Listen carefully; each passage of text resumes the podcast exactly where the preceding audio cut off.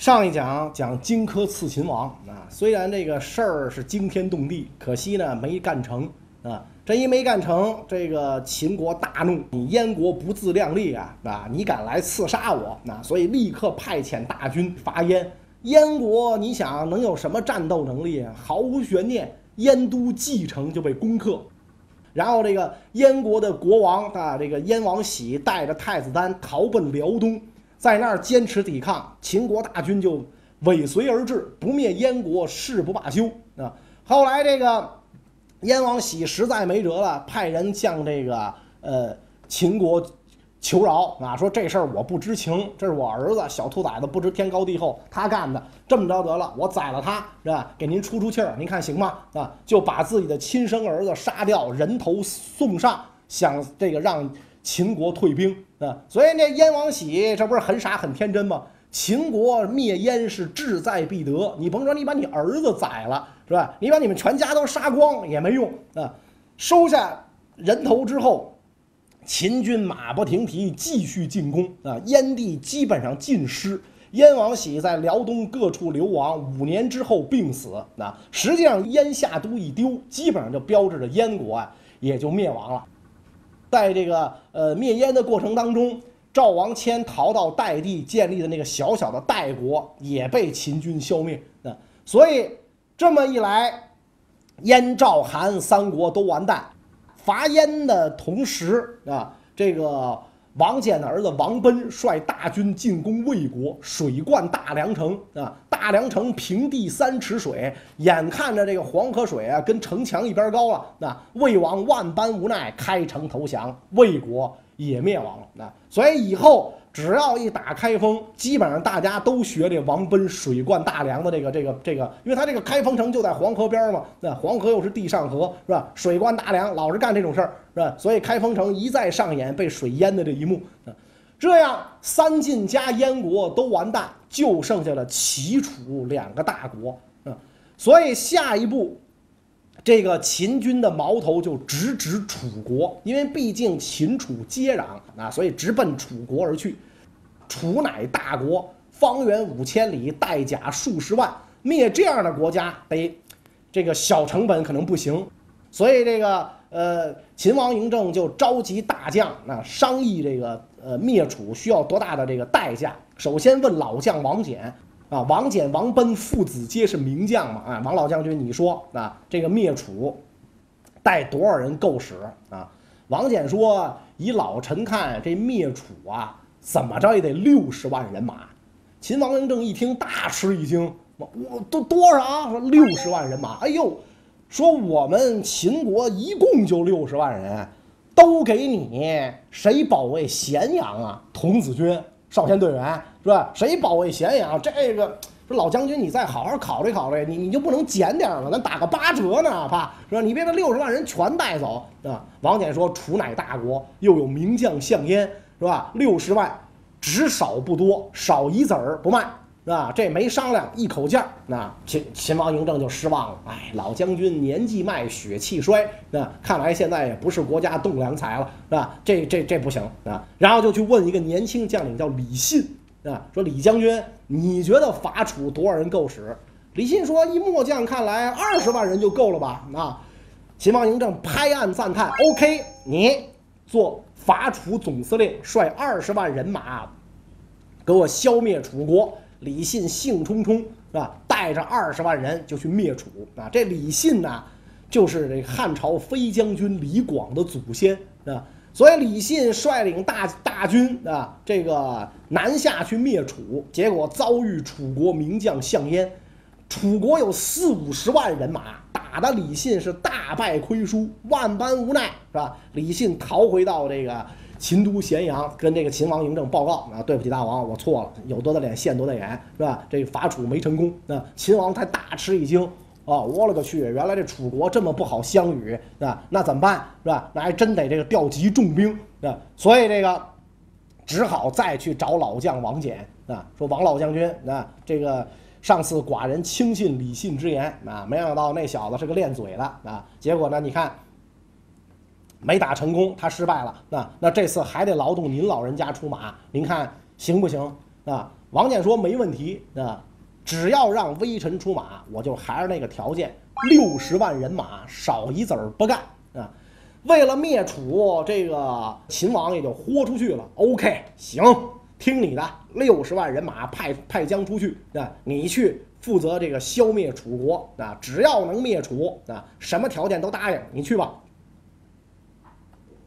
于是王翦就率领六十万人马祭旗誓师之后就出征，祭完旗誓完师啊，大军应该出发了。王翦没动静啊，就站在那儿不动啊。秦王就有点惊讶啊，老将军是吧？旗也祭了是吧？这个诗也试了是吧？所有的这个仪式都走完了，您您还要干嘛是吧？王翦说：“老臣年迈。”啊，这个这此去伐楚，血战一场，这是在所难免。万一有个闪失，我为子孙计啊，我得给子孙留点东西啊。所以呢，我给您开了一个单子啊，您看看这些东西能不能给我啊？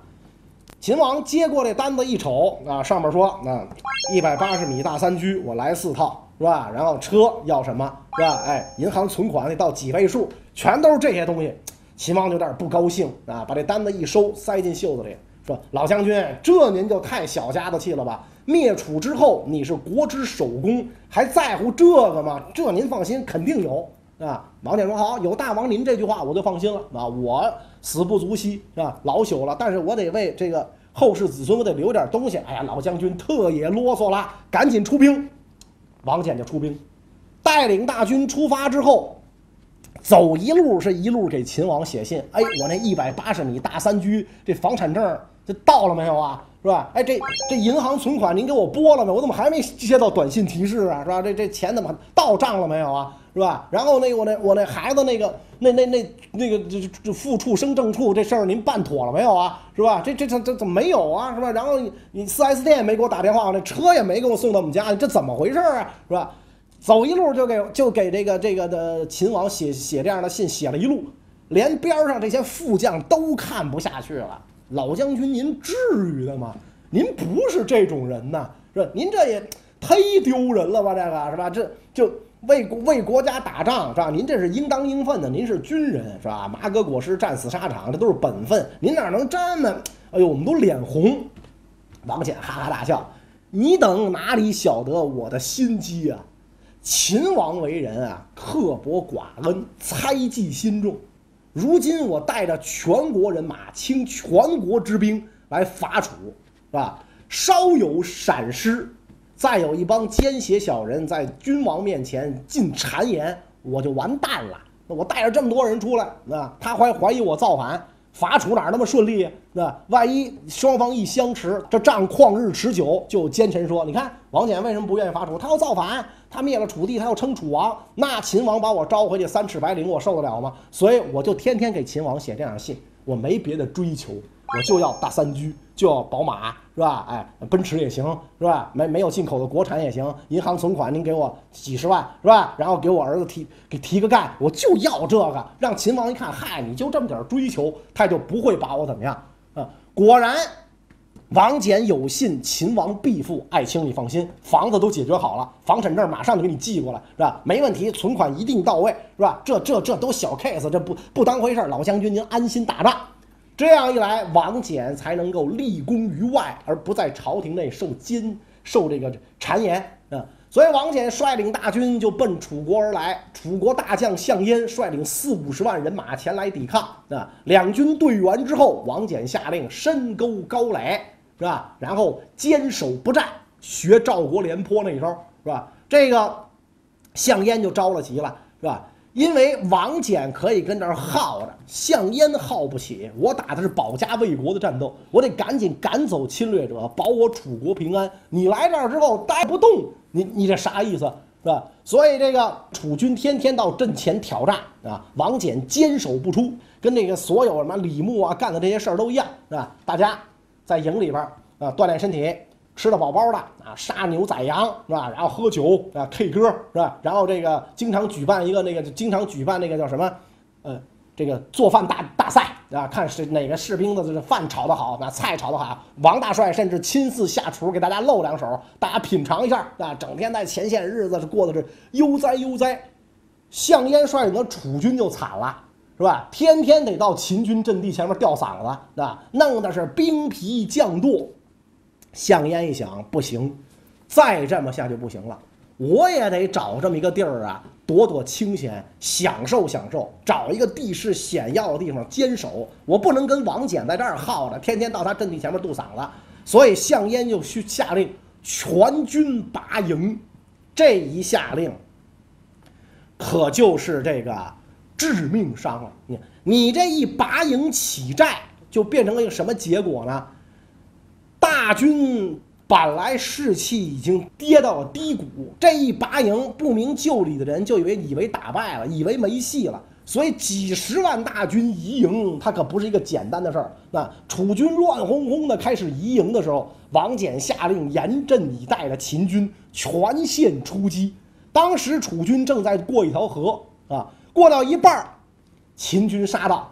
秦军可不是宋襄公，等着楚军过了河列好阵再打，没那事儿，是吧？击敌于半渡啊，上去大砍大杀，楚军队形大乱啊。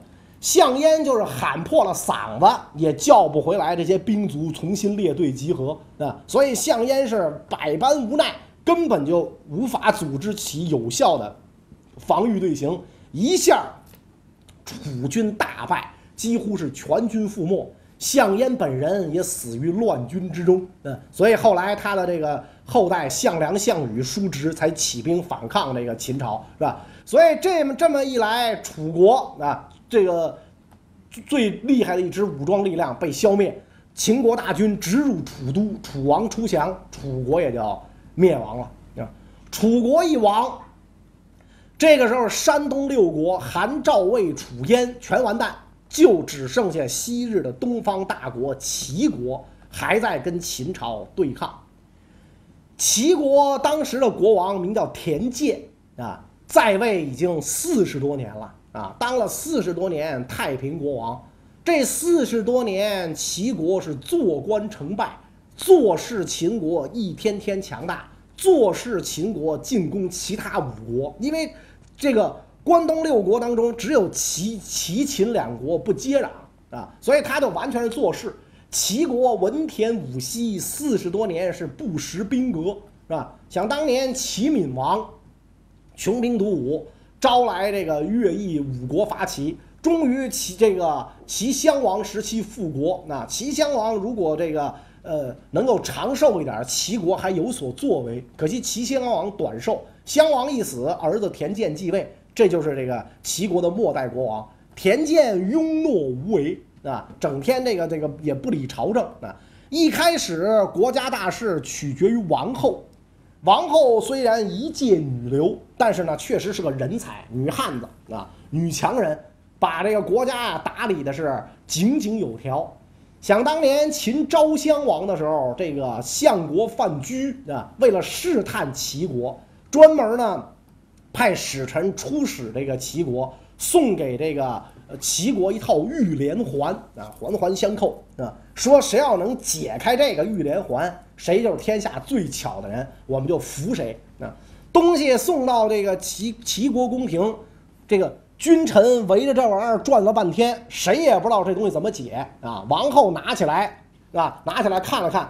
放在岸上，拔出宝剑，啪啪啪啪敲了个粉碎，解个屁呀！这不就解决了吗？是吧？这这这个秦国就是拿这个来试探我们的态度，不要上他的当，不按他的游戏规则玩，不用解，是吧？就啪啪啪敲碎了，那回报你家大王解开了，啊，然后范雎就跟秦王说，啊，先别打齐国主意了，他跟咱又不挨着，那先饶他一马，是吧？先灭那几个国家，那这个有这么一个贤明的王后，这国家不好相与，啊。所以，这个秦国这才不跟这个齐国这个较量啊，而是专心翼翼的去图谋那五国啊。